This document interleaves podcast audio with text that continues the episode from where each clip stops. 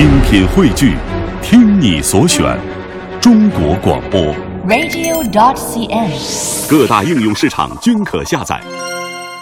简单回顾一下中国唱片业不太长的历史，会发现，没有盗版的年代属于计划经济，音乐没什么制作方式和市场观念，更谈不上艺术水准。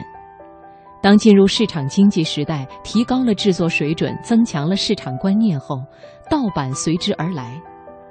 当唱片业在盗版的夹缝中求得一线生机时，数字化时代来临。当数字化时代的商业模式初露端倪时，选秀给了唱片业最后一刀。即使中国内地的唱片业再差，它仍然有一个行业和审美标准摆在那儿：歌手该怎么选，歌该怎么唱，音乐该怎么制作，它和消费者之间的关系是怎么回事？这些最基本的原则，唱片公司还是能把控的。选秀恰恰破坏掉了这些。因为当年超女而出现的天娱公司，他们具有一些唱片公司的职能，但是从来没有发挥唱片公司的作用。十年来，他们制作出过一张好唱片吗？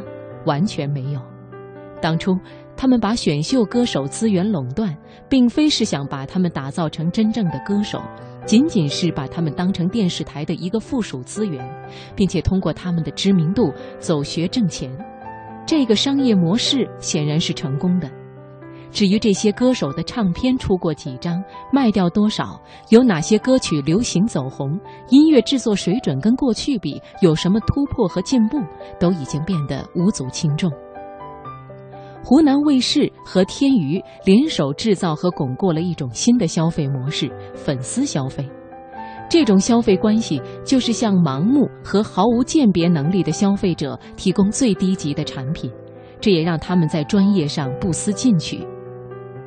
湖南卫视和天娱公司制造的前店后厂模式获得商业成功后，浙江卫视和梦想强音公司几年后通过《中国好声音》复制了这种模式，和天娱相比更是有过之而无不及。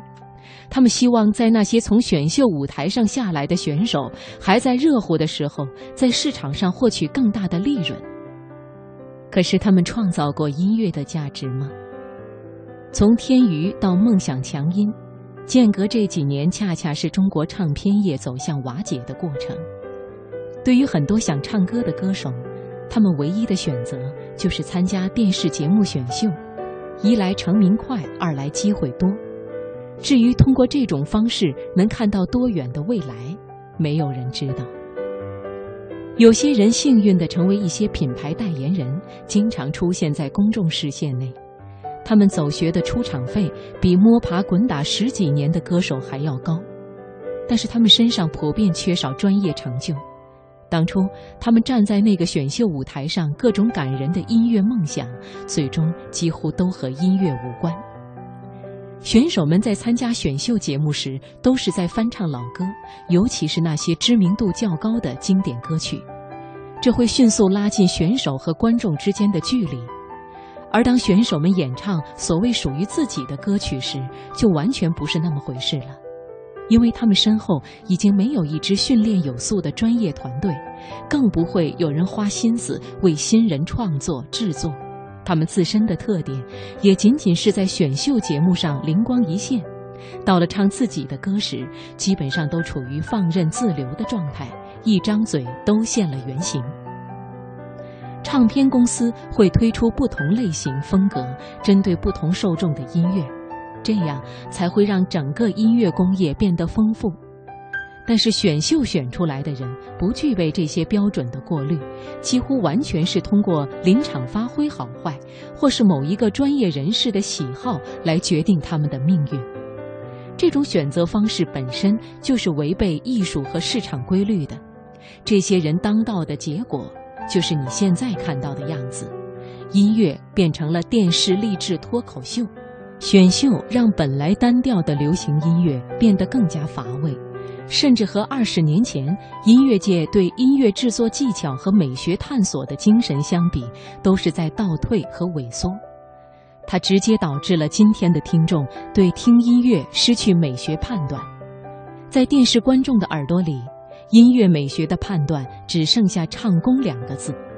他们更多是被所谓的人生励志、八卦绯闻、插科打诨所干扰。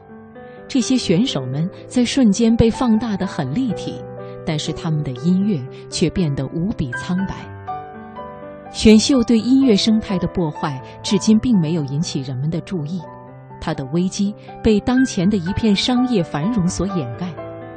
这种涸泽而渔的选材模式和大众审美疲劳，终究会到一个极限。或者，当音乐产业可以通过数字化销售盈利时，大概就是选秀的手中正寝之日。